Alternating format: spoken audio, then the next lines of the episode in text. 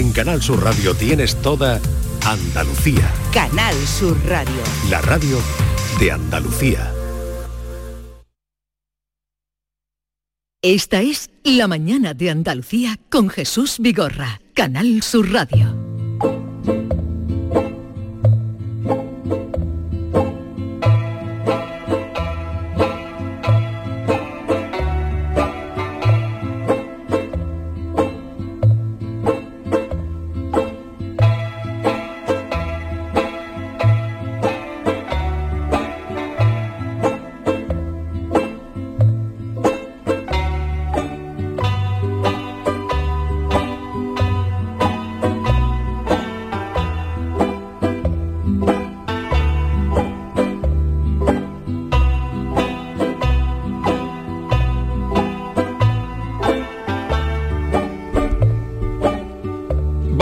Saludar a César Pérez Gellida que viene a hablarnos de su novela y de, vamos a, es la primera vez que viene al programa y lo hemos conocido a raíz de ganar el premio Nadal mm, bajo tierra seca. César, buenos días. Muy buenos días. Con esta música, imagínate cruzando ahí la, La tierra de barros. de la, tierra de barros. bueno, César es licenciado en Geografía e Historia por la Universidad de Valladolid, vive allí en aquella ciudad, máster en Dirección Comercial y Marketing por la Cámara de Comercio de Valladolid, ha desarrollado su carrera profesional en distintos puestos de dirección comercial pero eh, de pronto, en 2011, decidió dedicarse en exclusiva a la carrera de escritor. Y aunque ha publicado 13 novelas, eh, es uno de los referentes de novela negra en nuestro país, tiene más de 300.000 lectores, no sé cómo lo han calculado, pero tiene muchos lectores. Pero ha sido a raíz de ganar el premio Nadal cuando va a llegar, cuando vas a llegar ahora al gran público por eh, Bajo Tierra Seca. Sí, bueno, que el premio Nadal es a nivel literario el más antiguo de este país, quizá el más prestigioso y desde luego que te abre muchas puertas eh, de lectores a los que por, por el motivo que sea no habías llegado antes.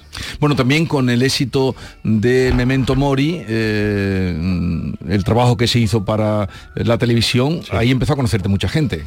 Sí, la verdad es que han llegado estos dos reconocimientos, han llegado muy seguidos, porque Memento Mori es eh, justo al final de- del año pasado. Eh, y es verdad que con la televisión y sobre todo con el éxito que ha tenido en Prime, eh, llegas a. tu nombre llega a mucha más gente que, que no te conocía como escritor. Y, y ahora con el premio Nadal, pues eh, es verdad que se juntan dos cosas muy importantes. Bueno, antes de entrar en harina, ¿qué es eso de que escribes con el ruido de un secador de fondo? ¿Eso es cierto o, o es un, o es un Es cachondeo? No, no, es absolutamente, absolutamente cierto y además desde siempre, no, no, no, no me viene desde mi época de escritor. A mí me sirve para, para concentrarme, para aislarme, para, para relajarme y, me facilita mucho la inmersión en, en esa labor que tiene este oficio, que es de interpretación de personajes y, y- y de, de zambullirte en una historia que tienes que recrear en tu cabeza. Y es pones- absolutamente cierto. ¿Y cuántos secadores has quemado ya? Si tienes 13 novelas. No, pero lo que pasa es que uno, uno se hace experto en, en este tipo de cosas y yo ahora mismo trabajo una marca de secador que es la Fórmula 1 de, las, de, de los secadores, que no voy a decir por publicidad, pero que es Bueno, una si te regalan el secador, puedes decirlo. Empieza por P, empieza por P. No. ¿No? No, no, no, es una marca italiana. Entonces tú pones, conectas el secador cuando te pones a escribir y te ayuda a concentrarte. Absolutamente. Y, y, eh, me acompaña durante, si estoy 8 horas 8, si son 9, 9, si son 12, 12. Y, y la verdad es que happy. Vas, vas a tener que emplear los 30.000 euros del premio en pagar el recibo de la luz. ¿Cuánto Pues mira, no, es- no es- no me parecería mala inversión tampoco. ¿eh? Bueno, César, eh, hemos dicho ya, es de Valladolid. eh, ¿Y tú cómo llegas a la escritura? Porque tú tenías tu trabajito, supongo que tus ingresos por mm, tu trabajo. No, yo estaba de maravilla, era director comercial y de marketing de una empresa que se dedicaba a, la distribución de películas y videojuegos, que por cierto por esta zona teníamos muchos, muchos, muchos clientes, teníamos una franquicia.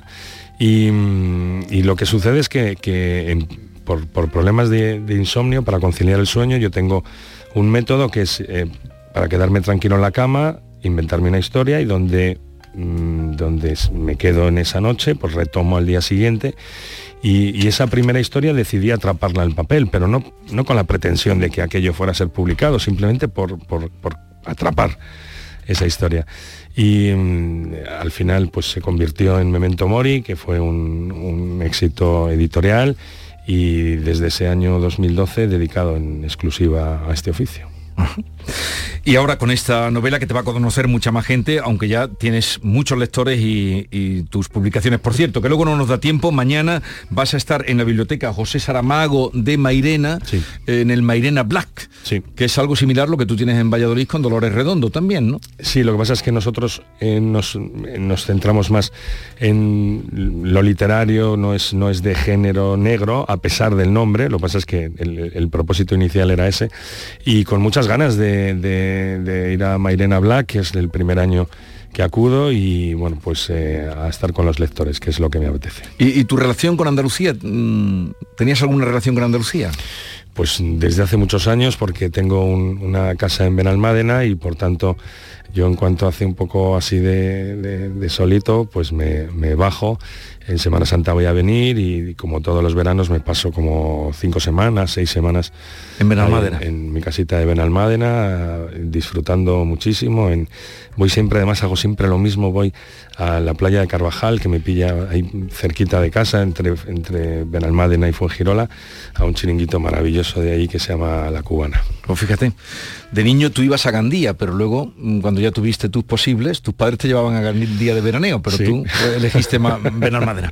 Vamos ahora a esta novela que es impactante por el lenguaje. lo que estábamos escuchando era, mm, claro, como tú lo que oyes es el secador. Eh, esta vez la película hasta que llegó su hora. lo que estábamos escuchando. Un western, un western. Porque a mí eh, eh, me apareció la historia y decir, pero, pero ¿qué, ¿qué estoy leyendo? Digo, esto es como un western, ¿no? En el momento que lo pensé es cuando llega el, teniente de la Guardia Civil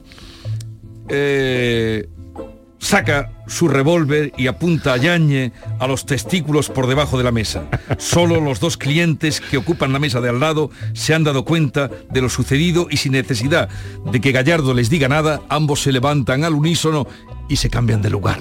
Y ahí es cuando le dice, escúchame con atención, Yañe, le juro por lo más sagrado que se me hace perder el tiempo, aprieto el gatillo, y apuntándole por debajo de la mesa. Eh, eh, quería recrear ese, o por lo menos a mí me, sugiere, luego hablé con David, también me decía, es un western. Sí, la verdad es que lo están diciendo mucho los medios, los, también los, los lectores, y no era, no era algo que yo tuviera en mi cabeza, pero me está encantando que, tenga ese sabor a a, western, ¿no? Es verdad que en, esa época y por lo polvoriento del camino, por la situación tan hostil que del medio, eh, eh, recuerda, claro, son los ingredientes básicos de, de un buen western cuando además la venganza está tan presente. Hambre, latifundio, caciquismo y una mujer seductora y peligrosa. Bastante peligrosa. Además, César, lo del oeste queda remarcado porque, claro, el protagonista, uno de los protagonistas, además de Antonia Monterroso, es el guardia civil que acaba de comentar Jesús, Martín Gallardo, que es como Lucky Luke, ¿eh? el que ¿eh? un, héroe, de cómic, parece que le pasa de todo, pero llega hasta el final y, casi casi arrastrándose, pero llega.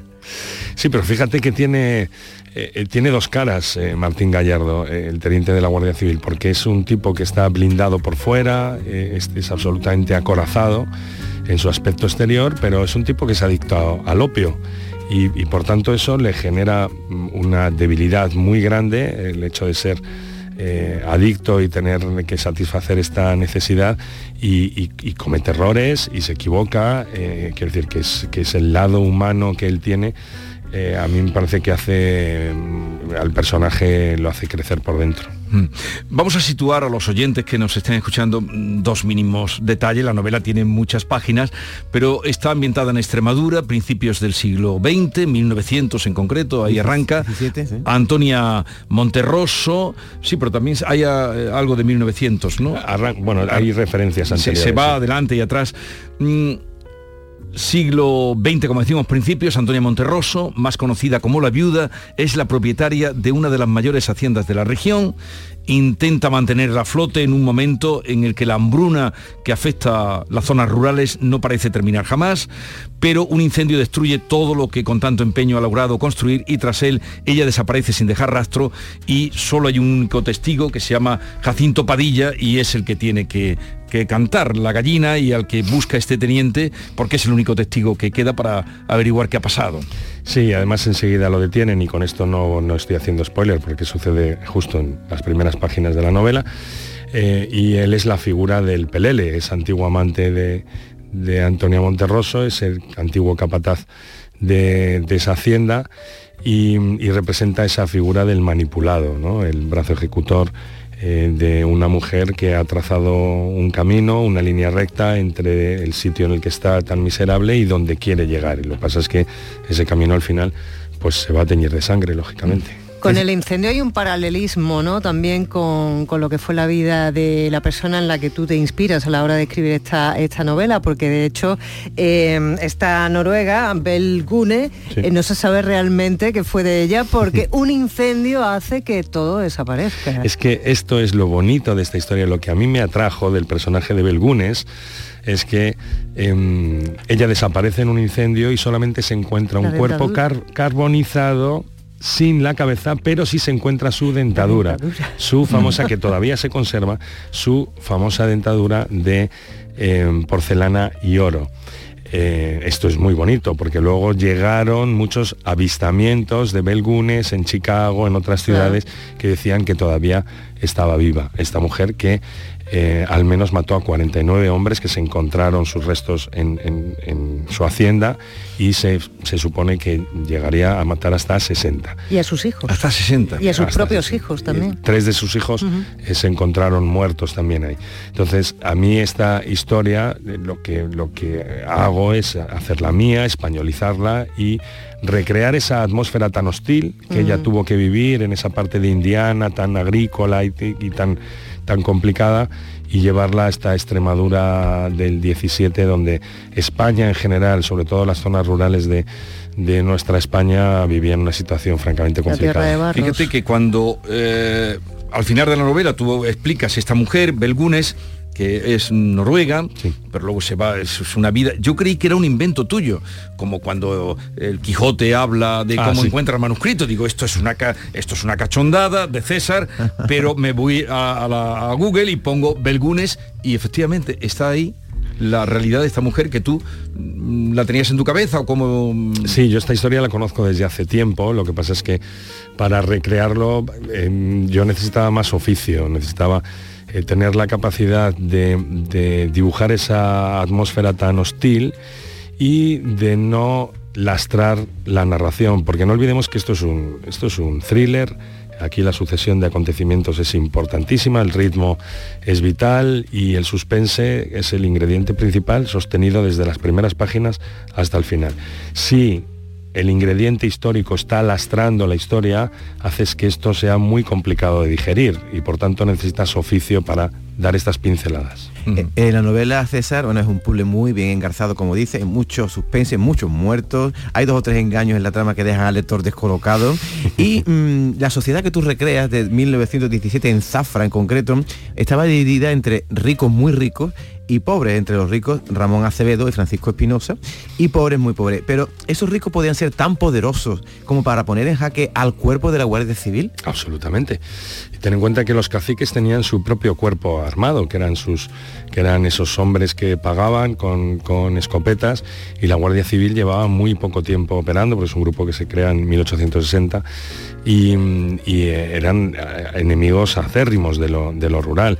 Ten en cuenta que el caciquismo, sobre todo en esa zona de Extremadura y la zona occidental de Andalucía, era el eje vertebrador de lo político y social. El cacique decidía a quién se votaba y a quién se dejaba de votar. Lo del pucherazo viene por el tema de los caciques. Los caciques estaban muy conectados con el poder, con las personas poderosas, con los políticos, los, potentados, los terratenientes. Y entonces, por supuesto que sí, que eran, eran los, auténticos mandamases de, de la zona. Por eso, a él le costaba mucho, porque me comentaba David, que, la Guardia Civil fuera, mm, estuviera al servicio de, de los poderosos. Pero por eso tenía tan mal cartel también. Eh, En un tiempo tuvo la Guardia Civil porque servía a la defensa de los latifundistas. ¿no? Exactamente, pero esto Va a fue- vigilar sus tierras, a vigilar sus campos y a machacar a palos al que entraba a robar bellotas. Correcto, esto fue, el, esto fue el inicio porque había muchísima necesidad y ten en cuenta que esas tierras cuando hay hambre se asaltaban eh, y no solamente bellotas, sino Bueno, cosas digo bellotas. Sí, pues, bueno, porque, es porque estamos en, en- en Extremadura precisamente, Sí. ¿no? Del Alcornoque. Pero, pero claro que sí, lo- y, y cuando uno tiene hambre y tiene una familia que dar de comer, está dispuesto a hacer absolutamente de todo. ¿Y por qué fechas cada capítulo? ¿Con hora, lugar? ¿Tiene un porqué? Por situar muy bien al, al lector, ten en cuenta que al haber dos horizontes temporales, eh, hay un horizonte que transcurre en el presente, en 1917, y que, y que el tiempo va más pausado, eh, y otro en el que hacemos un flashback donde conocemos la vida de Antonia Monterroso, que es mucho más rápido, son escenas más cortas, eh, conocemos a ella, la conocemos por sus acontecimientos. Si no fechas los capítulos, puedes que, puede que el lector eh, le, le- le complique un poco la cabeza. Piensas también en el cine a lo mejor, ¿no? Las películas. Bueno, es que esto partió de un guion. Yo empecé a escribir el, el guion de, de esta historia. en- eh, estaba escaletando el, el capítulo 3 cuando dije tengo que parar y hacerlo en narrativa porque me estaba coartando un poco mi libertad a la hora de escribir, Ya. que es que siempre hacia adelante sin mirar hacia atrás. Y eh, ahí lo cambié y luego terminé los guiones. Como esta novela llega a Tarantino, ya tenemos sangre con tomate en la Siberia extremeña, ¿eh? Pues a lo mejor llega, llega algún, algún Tarantino, pero español. César, llevamos aquí un cuarto de hora hablando, pero no hemos hablado del pastel gordo que se llama Antonia Monterroso, que no se llamaba así, que era un nombre que cogió por ahí. Sí. Eh, como dices, conocida en Zafra como la viuda, es una femme fatal, Eh, alta, corpulenta, bellísima y deja anonadados allí de amor a todo el pueblo. Pero me pregunto yo si hubiera sido posible una mujer así en esa España rural de, de 1917. Eh, eh, lo has definido muy bien. Yo diría que más que una fenfatán es un mantis religioso. Se lo come a todos. ¿no? Tiene más eh, esa cercanía. Eh, eh, claro, en España lo que no hemos tenido mucho era una corriente de, de migración de, de- de población extranjera. Más bien nosotros hemos sido los que hemos salido a otros países. Pero eh, bueno, hay historias en la, en la cordillera cantábrica donde, donde todavía hay genes vikingos. Quiero decir que a la hora de hacer ficción somos capaces de cualquier cosa. Mm. Ella eh, que se anuncia, mm, ella tiene de, bueno, de ella eh, hablan sus hechos y los que hablan de ella, sus, sus actos y los, lo que hablan los, las personas que están cerca de ella. Pero ella llega a poner un anuncio en el nuevo diario de Badajoz, viuda rica, atractiva, joven, propietaria de una hacienda de gran tamaño, desea entrar en contacto con caballero acomodado de gustos cultivados, objeto matrimonio. Interesados acudir a Hacienda Monterroso, El Raposo, que ahí hay unos baños, mucha gente le sonará. Sí, lo conozco. Mm, lo. Eh, Badajoz con pruebas que acrediten su patrimonio. O sea, que vengan, no vengan con las manos vacías. Esto es una traducción literal de, De lo que puso. De los anuncios que se conservan de, de Belgunes en aquella época. Y lo que hacía era efectivamente esos pretendientes llegaban a su casa con, para demostrar que, que como era tan rica ella no se querían aprovechar de su situación sino que ellos también estaban en su mismo estatus social.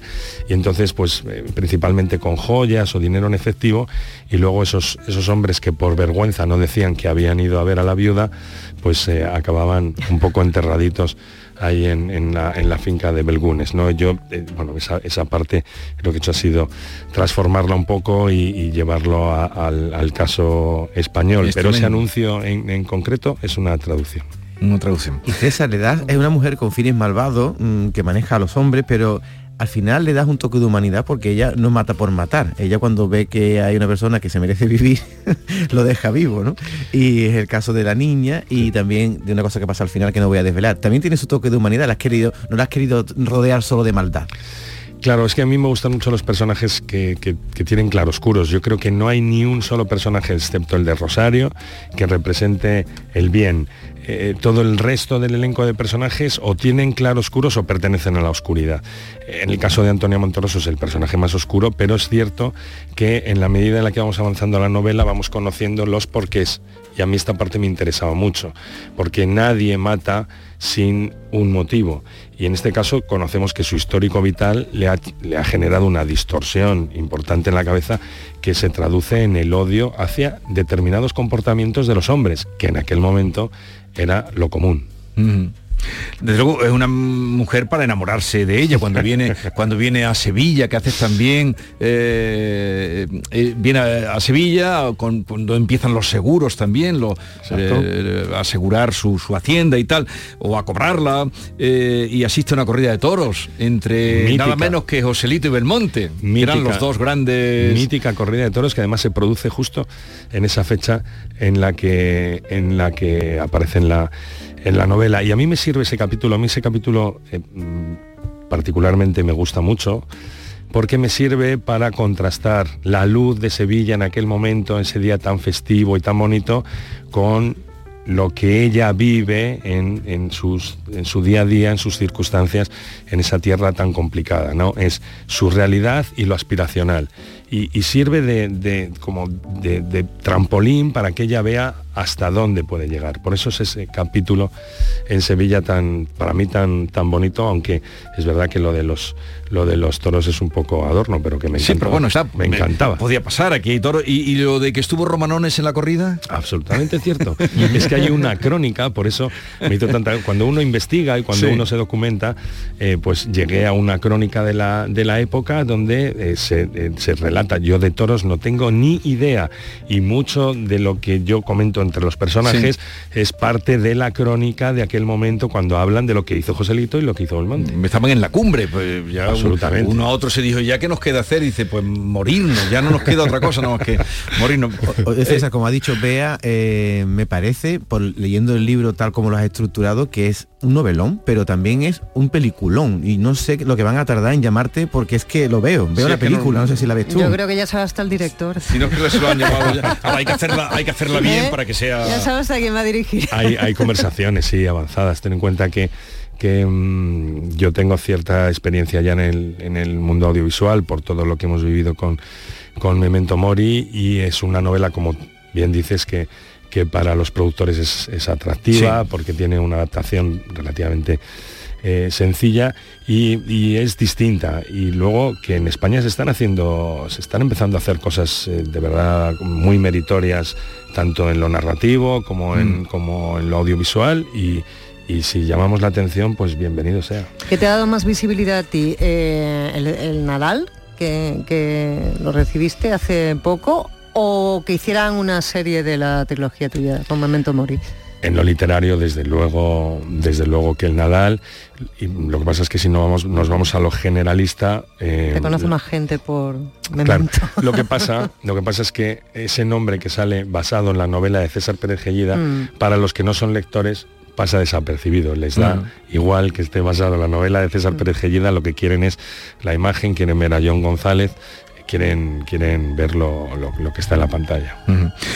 Bien, pues ha sido un placer. Gracias al Premio Nadal te hemos conocido, hemos leído un novelón que, que tiene un ritmo trepidante y que llega y, y ustedes también lo, lo, disfrutarán.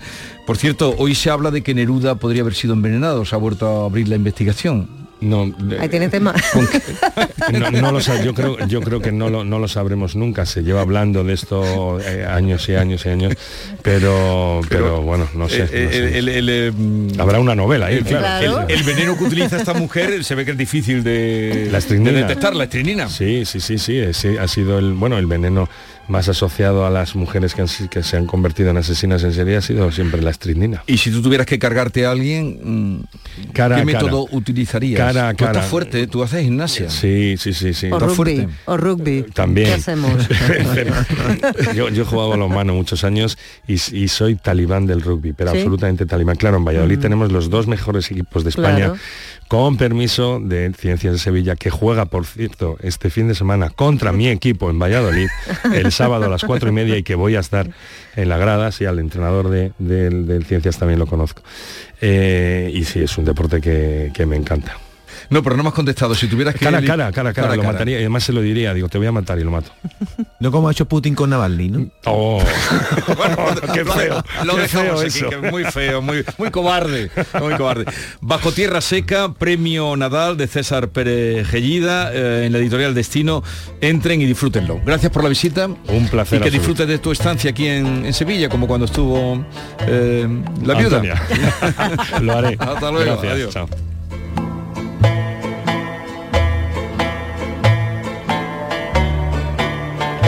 La mañana de Andalucía con Jesús Vigorra. Andalucía necesita menos. Menos retrasos, menos cargas administrativas, menos trámites, menos duplicidades. Andalucía necesita menos para crecer más. Por eso, la Junta de Andalucía pone en marcha el Plan Andalucía Simplifica, que trabaja en transformar la administración pública para que sea más ágil y digital, al servicio de todos. Descubre las medidas en andaluciasimplifica.com. Junta de Andalucía.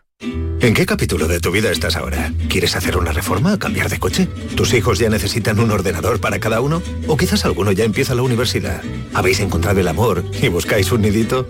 En Cofidis sabemos que dentro de una vida hay muchas vidas y por eso llevamos 30 años ayudándote a vivirlas todas.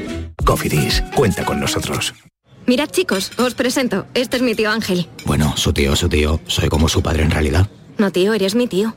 Pero soy como tu padre. A ver, si te he querido como un padre. Soy más que tu tío. Soy como tu padre. Sí, sí, tu padre. Vamos, tu padre. Bueno, pues eres mi padre. Por 17 millones de euros uno se hace padre de quien sea. Ya está a la venta el cupón del Extra Día del Padre de la ONCE. El 19 de marzo, 17 millones de euros. Extra Día del Padre de la ONCE. Ahora cualquiera quiere ser padre. A todos los que jugáis a la 11, bien jugado. Juega responsablemente y solo si eres mayor de edad. En cofidis.es puedes solicitar financiación 100% online y sin cambiar de banco. O llámanos al 900 84 12 15. Cofidis, cuenta con nosotros. Canal Sur Radio. No lo pienses más. Este año haz borrón y casa nueva con la hipoteca joven IN95. La hipoteca que estabas buscando. Porque te financiamos hasta el 95% del menor valor entre tasación y compraventa. Para más información, acércate a nuestras oficinas o entra en cajaruraldelsur.es. Te sobran razones para venir a Caja Rural del Sur. Hipoteca joven IN95 de Caja Rural del Sur. Formamos parte de ti. Empieza el día a tope de energía en Basic Fit, en casa o en el gym a la vuelta de la esquina. Apúntate ahora, disfruta de cuatro semanas extra y llévate una mochila. Siéntete bien y haz del fitness tu básico. Ver condiciones en basic-fit.es. Basic Fit. ¿Compras? Welcome. ¿Alquilas? Welcome. ¿Inviertes? Welcome. En Welcome Home tenemos tu casa ideal. Acércate al Hotel NH Collection el 23 y 24 de febrero a la décima edición de Welcome Home Sevilla. Acceso gratuito. Para más información, entra en www.welcomehomesevilla.es. Toc Toc, ¿te has enterado? Llegan los Suzuki Days. Tres días de descuentos exclusivos en la gama Suzuki. ¿Cómo? Así es. Hasta 6.500 euros de descuento en vehículos en stock y bono extra de 500 euros. Estrena Suzuki a precio imbatible. ¡Imbatible! Suzuki Days, 21, 22 y 23 de febrero. Consulta condiciones en tu concesionario. Ven a descubrirlos a Suzuki Sirsa. Conoce nuestras nuevas instalaciones en Carretera Su Eminencia. Soy Luis Lara y te recuerdo que como siempre en la medianoche de los domingos te esperamos en el show del comandante Lara para divertirte y hacerte sonreír después del deporte. Y los domingos, a partir de la medianoche, el show del comandante Lara. Contigo somos más Canal Sur Radio. Contigo somos más Andalucía. La mañana de Andalucía con Jesús Vigorra.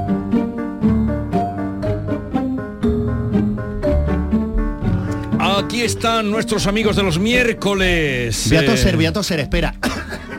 Ay, de verdad. Se me ha ido por otro igual. lado. Buenos días. Buenos días, querida Ángela. Ya buenas, Buenos días, Sergio. ya buenas tardes casi, ¿eh?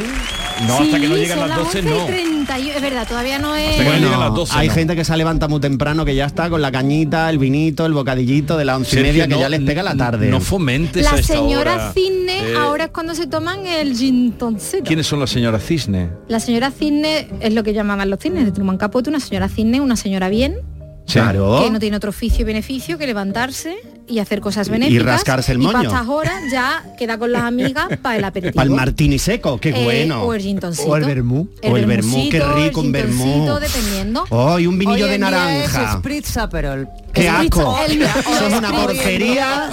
Eso es una Hoy guarrada. es el día que quiero O sea, decirlo, por favor, Eso lo han inventado para Silencio. vender pa- pastillas el Spritz. ¡Qué asco! Cállate, silencio. Hoy es el Día Internacional del Guía Oficial de Turismo. ¡Bravo! Hoy es ¡Felicidades, mi Ángela! día. Y de todos mis compañeros y compañeras Pues- que están en la calle, los que nos están escuchando, ánimo a todos los que le ponen voz a nuestro patrimonio y lo hacen llegar al público, porque al final nosotros somos la imagen de Andalucía, la Ole. imagen de España. Arsa. Y somos lo que le ponemos voz a las meninas de Velázquez Toma para ya. que sepáis lo que pasó.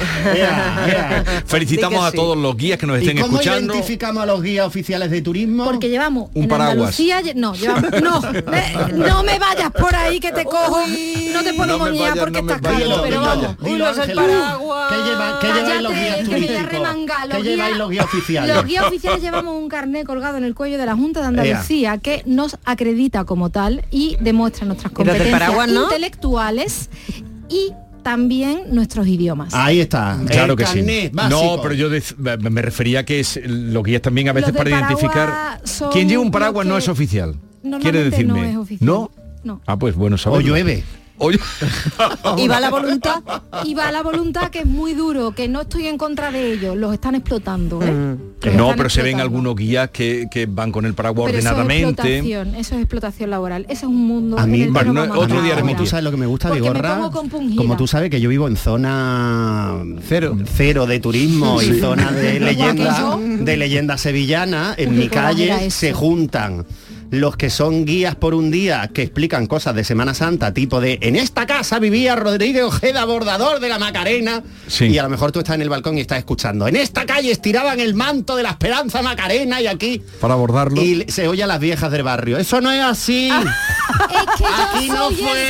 Ahora, ahora, lo mejor es que en mi, en mi calle hay una casa que dicen que hubo unos fantasmas del colegio San Luis, que salían Sí. unos niños. Tú que- vives en la calle. San Luis. Yo iba en Duque Cornejo con la. Iniesta Es que ahí en esa zona. y se Y claro, ahí hacen una cosa de la Sevilla misteriosa y eh, empezaron unos que eran muy serios y luego ya ahí ha, ha pasado de todo. Bueno, además Hay hasta un del escape- cupo de lo que marca Hay la hasta ley, un ¿eh? escape room buscando por la calle fantasma. y cada con más vez de 30 por guía. Eso y está yo ya he visto a más de una vecina, tipo señoras mayores que viven en las plantas bajas, que son las auténticas vecinas del barrio. De aquí un beso a, a mis chicas maravillas, Sí. que se, desde dentro hacen ¡Uh! Aquí está el fantasma. Porque claro, ¿Sabéis están hartas ya de, de los turistas puestos en el balcón. Aquí hay un niño que murió. ¡Uh! Lo malo que es la turistificación, ¿no? El, el barrio de Santa Cruz, tristemente, el barrio que tiene más vivienda turística por, por habitante en España.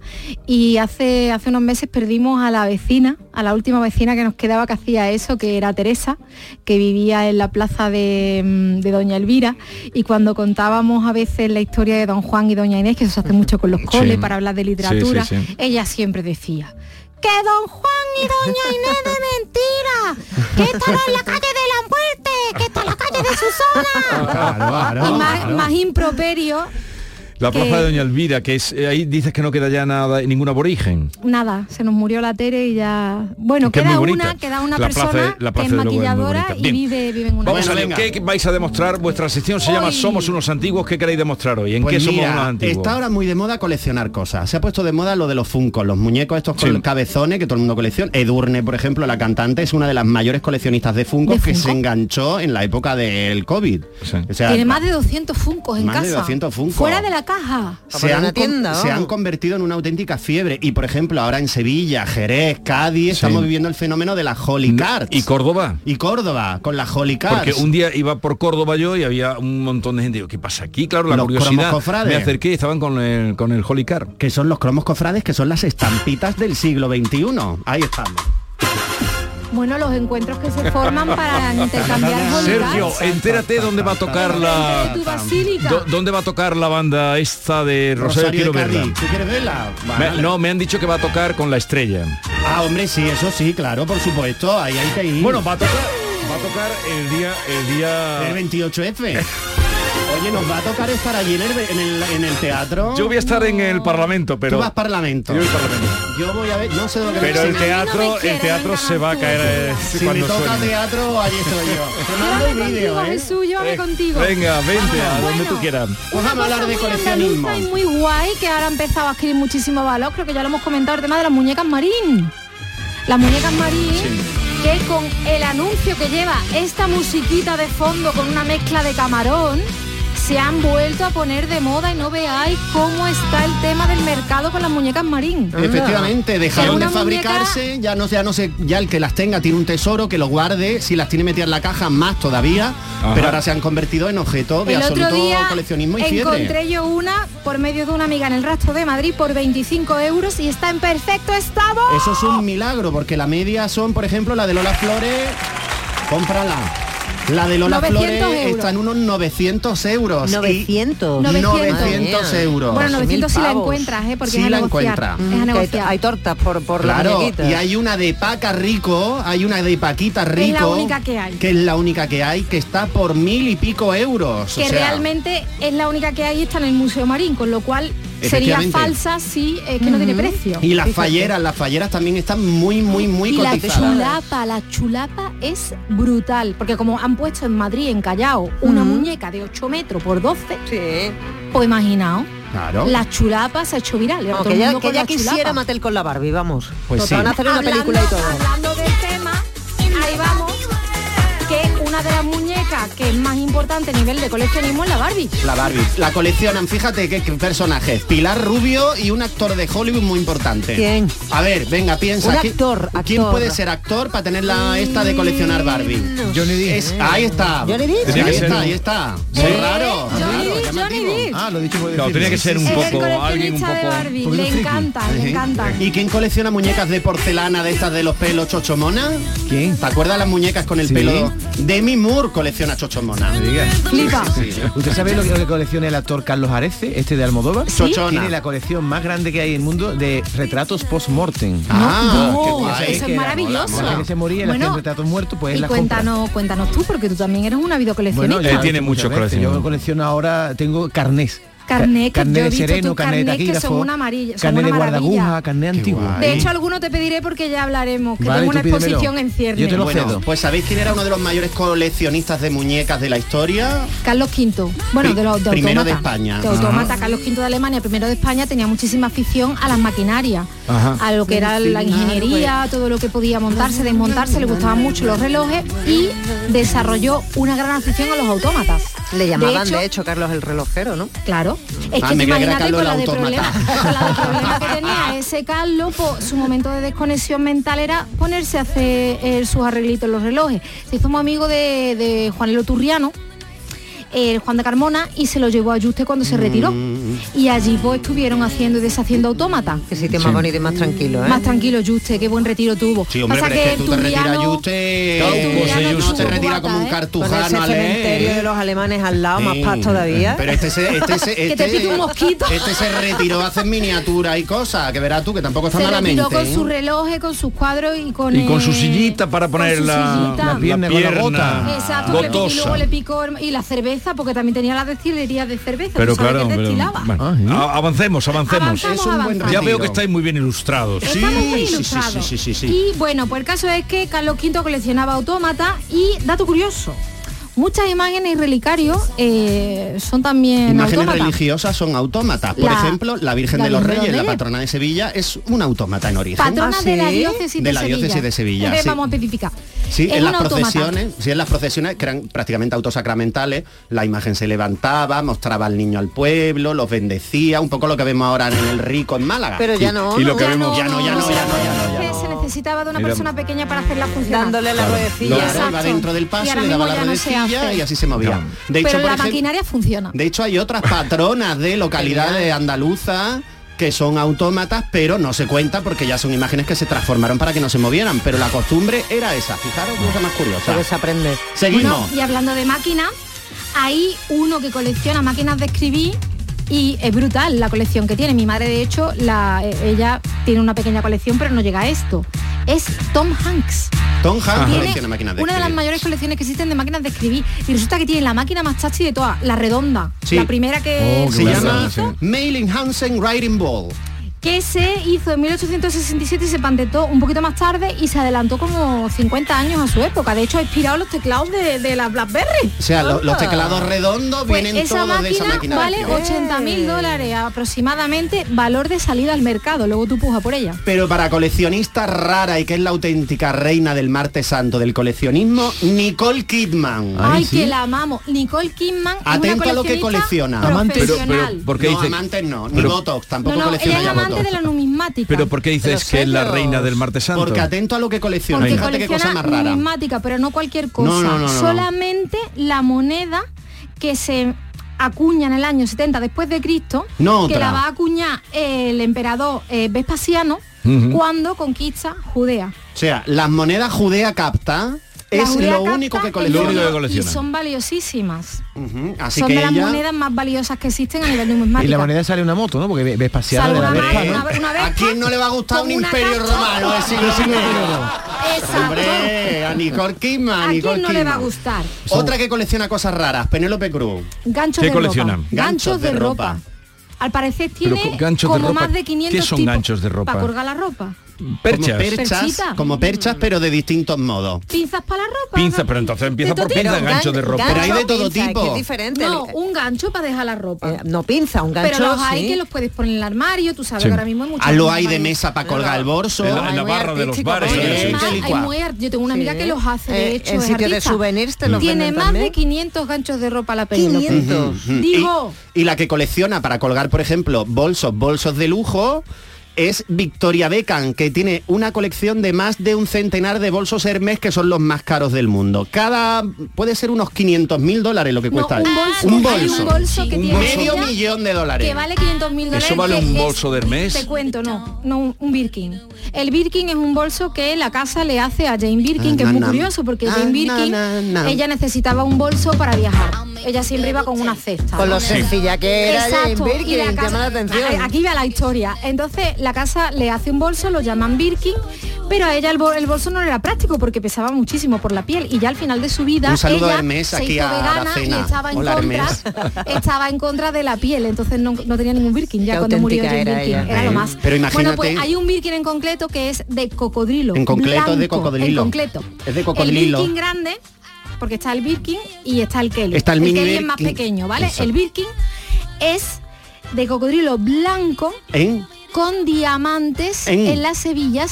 en Pero no hay cocodrilo Pero blanco, ¿no? Sí. Albino, sí, sí. cocodrilo Sí. albino, pero cocodrilo eso... albino. Pues imagínate encontrar eso en lista de espera. es como ¿eh? los roscos Hay albinos. lista de espera, puede ser el Birkin más caro que hay, ese que Pero un momento, pero se permite que maten ahí a un pobre cocodrilo albino. No, pero, en su tiempo, en su tiempo lo mataron, No, hicieron tres permite, bolsos. Se permite, se permite. Bueno, Vigorra, ya sabes, para un regalito. Bueno, pues imagínate que se te rompa el potito del niño en el bolso ese. hay ¿eh? Oh, Tiene garantía de por vida, ¿eh? que tú lo llevas y la tienda y te lo arreglan. La Pero imagínate el disgusto. Eso es como un símbolo de estatus, como antiguamente, ¿qué te Claro. digo yo? La princesa de Boli con el parche en el ojo Sí. lleno de diamantes, ¿no? Cosas no hemos avanzado mucho. No, es que en las colecciones de objetos de lujo estamos Por eso- ¿Quién, quién era la que coleccionaba los mayores vestidos de lujo? Era Leonor de Toledo. Que no tiene nada que ver con la princesa que Leonor, fue la ¿eh? que casó con, con Guillermo de Medici y Leonor de Toledo tenía más de 200 vestidos, que en aquella época, estamos hablando del siglo XVI, eh, son vestidos, ¿eh? Más coleccionistas Bueno, de Mario, aquella ¿eh? época. De aquella época de ropa.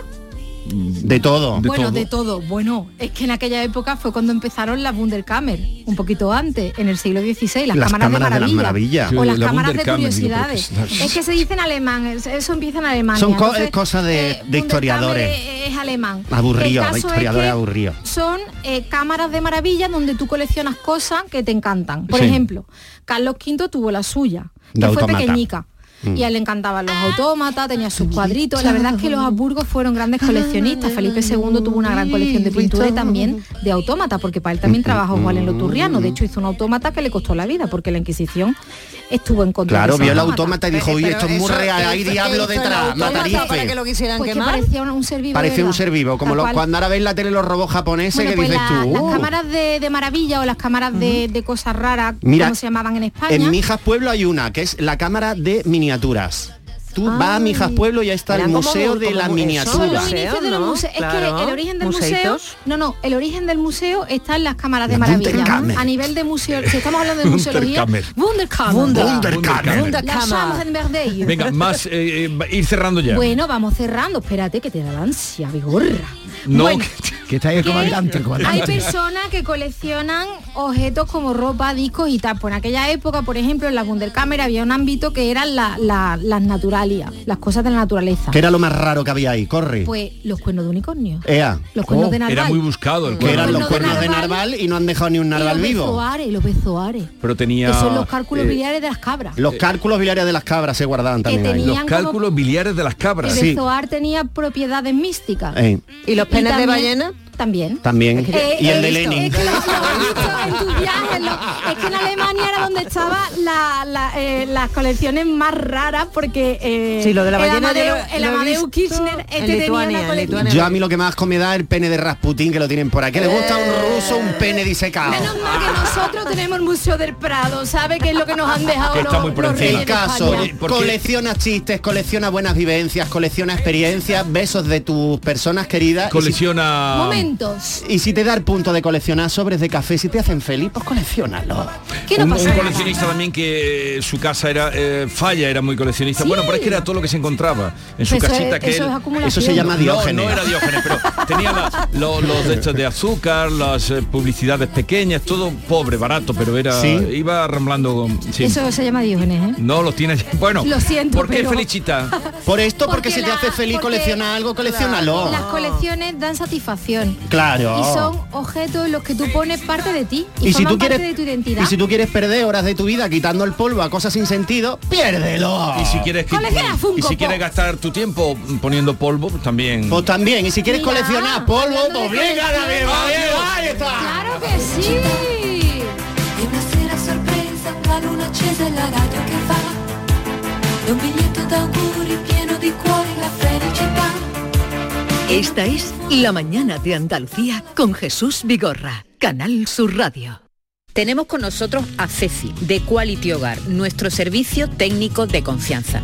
Ceci, si tenemos una Aqualimpia averiada, ¿la reparáis con piezas y recambios originales? Por supuesto que sí, Maite. Somos la única empresa que tenemos piezas y recambios originales. Pero no solamente una Aqualimpia, cualquier aparato del hogar que no funcione. Puede ser un robot de cocina, una radiofrecuencia, una magnetoterapia, sea de la marca que sea, te lo vamos a dejar como nuevo. Llámanos ahora y pide tu presupuesto gratuito y sin compromiso. 937 078 068 937 078 068. Por otra parte, si tienes una máquina de Aqualimpia o de cualquier otra marca cogiendo polvo y ocupando espacio porque ya no la utilizas, en Quality Hogar te damos la opción de poderla cambiar por otro producto de tu elección de nuestro amplísimo catálogo. Además, en Quality Hogar tasan tu máquina antigua con hasta 800 euros para que puedas adquirir cualquier otro producto de la altísima calidad con las mejores condiciones y financiación. Llámalos ahora mismo y no dejes escapar esta oportunidad. 937 078 068 937 078 068. Además, si en tu caso quieres volver a utilizar la Aqualimpia que ya tienes, pero no recuerdas cómo funciona, enviaremos un técnico a tu domicilio para hacerte una demostración y un mantenimiento del equipo, para que así puedas sacarle el mayor partido y alargar la vida de la máquina. Llámalos ahora al 937 078 068 937 078 068. Aqualimpia es marca registrada de Quality Hogar. En Lidl apostamos por proveedores locales y productos muy de aquí. Esta semana, paleta de cebo de campo de coba pa 4,49. 42% de descuento. Y mollete andaluz pack 4 por 1 euro. Lidl, es andaluz, es bueno. Canal Sur Radio. La voz de un sabio que para saber de Sevilla le preguntó al giraldillo por los lugares más bellos del barrio de Santa Cruz. Y este le respondió, con aires de azar, maestranza y catedral, la hostería del Laurel has de visitar, y en ella sus tapas, vinos y demás viandas probar. La Hostería del Laurel. Visítanos en Plaza de los Venerables 5 o a través de nuestra web lahosteriadellaurel.com. Porque si le preguntas al giraldillo, Hostería del Laurel, no te la dejes atrás. Manolo, Te quiero. Y yo a ti, María. Ay, y si tuviera los dientes torcidos, picados, amarillos y me faltaran las paletas, ¿me querrías? No, entonces no. En The Implant llevamos más de 20 años enamorados de tu sonrisa, sea como sea. Por eso este mes te hacemos un 12% de descuento en tu tratamiento para que tu sonrisa enamore. TheImplant.com Toc Toc, ¿te has enterado? Llegan los Suzuki Days. Tres días de descuentos exclusivos en la gama Suzuki. ¿Cómo? Así es. Hasta 6.500 euros de descuento en vehículos en stock y bono extra de 500 euros. Estrena Suzuki a precio imbatible. ¡Imbatible! Suzuki Days, 21, 22 y 23 de febrero. Consulta condiciones en tu concesionario. Ven a descubrirlos a Suzuki Sirsa. Conoce nuestras nuevas instalaciones en Carretera Su Eminencia.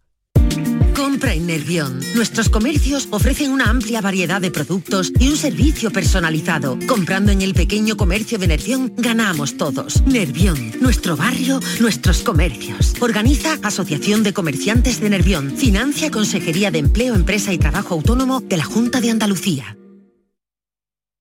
Esta es La mañana de Andalucía con Jesús Vigorra, Canal Sur Radio.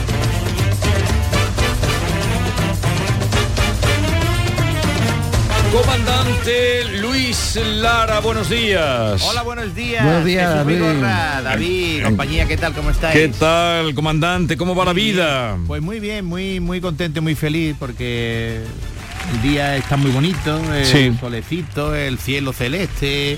Además, aquí en Jerez, por ejemplo, te puedo decir que están montando ya las casetas en el Parque González Antoria y también a salir la borriquita. Vaya adelantado, vaya adelantado. Y también hay que decir que Cartuja Cente eh, un gran éxito, ¿no? Sí, sí, sí, dos mil personas llenaron el Cartuja Center, volaron con nosotros por los cielos de Sevilla y la verdad es que fue un vuelo eh, monumental. eh, Qué barbaridad. Qué barbaridad. Eh, el comandante sobrevuela. Este fin de semana vamos a Córdoba, Jesús. A Vamos Córdoba. a- al Palacio de Congresos de Córdoba el sábado que tenemos doblete. Sí. El viernes pasamos antes por Madrid por el Teatro de la Latina y el sábado un doblete en Córdoba. Maravilla. Qué bien. Y vas por donde va eh, provocando sonrisas, carcajadas, Ese es el eh, objetivo. lleno total. Ese es el objetivo, claro que sí, claro que sí. Lleno total siempre, siempre. Hay que llenar las plazas del avión, que, que vale mucho el queroseno. Bueno, cuéntenos algún sucedido, comandante. Pues mira, resulta que, que hubo unas inundaciones muy grandes y un hombre pues se quedó en lo harto de un campanario, totalmente aislado el pobre allí en el campanario de la iglesia del pueblo. Sí. Y pasó toda la mañana eh, y por la tarde pues llegó una barca y desde la barca que estaba montado en la barca diciéndole al del campanario, oiga, oiga, tírese usted al agua y se sube usted en la barca con nosotros. Venga, que lo que lo llevamos. Y el otro, no, gracias. No, yo tengo fe en Dios. Y, seguro que, que Él me salvará. Gracias, gracias. Y el de la barca, ¿está seguro, caballero? Sí, sí, no se preocupe. Tiren ustedes para adelante con la barca, que yo me quedo aquí en el campanario, que Dios me va a salvar. Pues en esto que, que pasó toda la noche, allí en el campanario, arrecío, y al día siguiente pues, pasó por su lado una lancha. Y el de la lancha, oiga, oiga, baje, baje, sube, súbase aquí con, con, nosotros la lancha, que lo llevamos. Venga, bájese. Y el otro, no, gracias, gracias. Dios, Dios me va a ayudar. Tranquilo, no hace falta. Yo soy muy devoto y seguro que Dios me salvará. Que sigue pasando el tiempo y, por la tarde llegó un helicóptero de la Guardia Civil. El, helicóptero acercándose al campanario. ¡Eh! Mira que le tiramos a usted la. Le tiramos a usted. Le tiramos a usted la, la escalera. Se sube usted y venga. Y lo llevamos con nosotros. Venga, venga. No, gracias, señora gente. Yo confío en Dios. Él me va a salvar.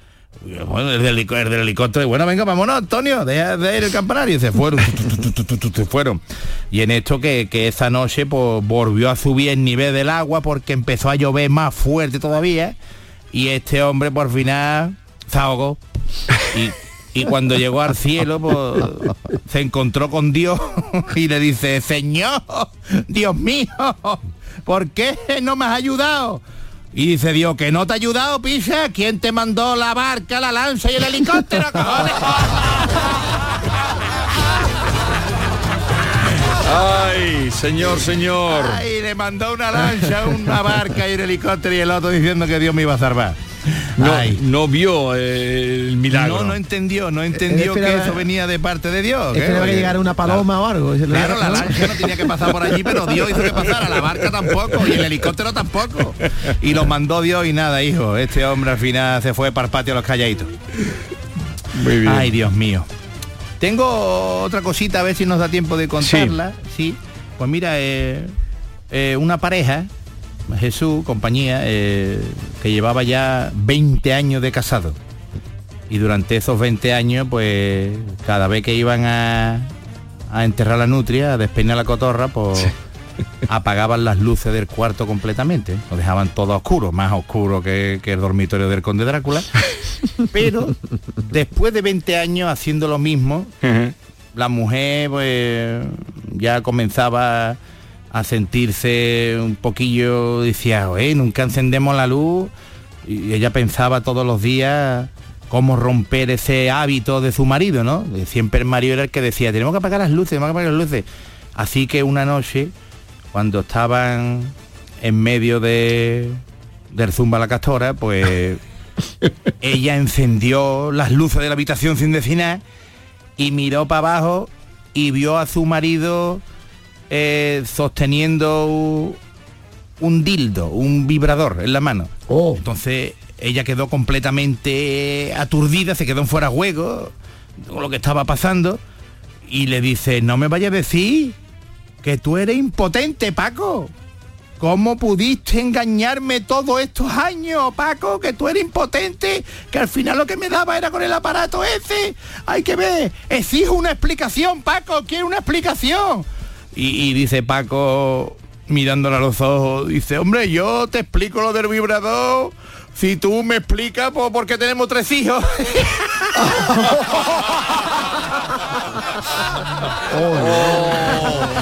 Oh, ¡Qué pareja! ¡Qué pareja! Qué poca confianza matrimonial. Dios mío, qué poco se comunicaban. Se le tapó el pastel ahí, Luis. Tres niños. Bueno, comandante. Ay, Dios mío, tres niños tenían. Comandante, que tenga feliz estancia en Córdoba. Seguro Venga, que lo pasará bien. Sí, allí nos comeremos un salmorejo y un, un flamenquine, claro. que Un sí. flamenquín y eh, salmorejo, flamenquín y la Santísima Trinidad un poquito de rabo de toro. Venga, por favor, claro que Y sí. lo pone a la cuenta de Vigorra. Adiós. adiós.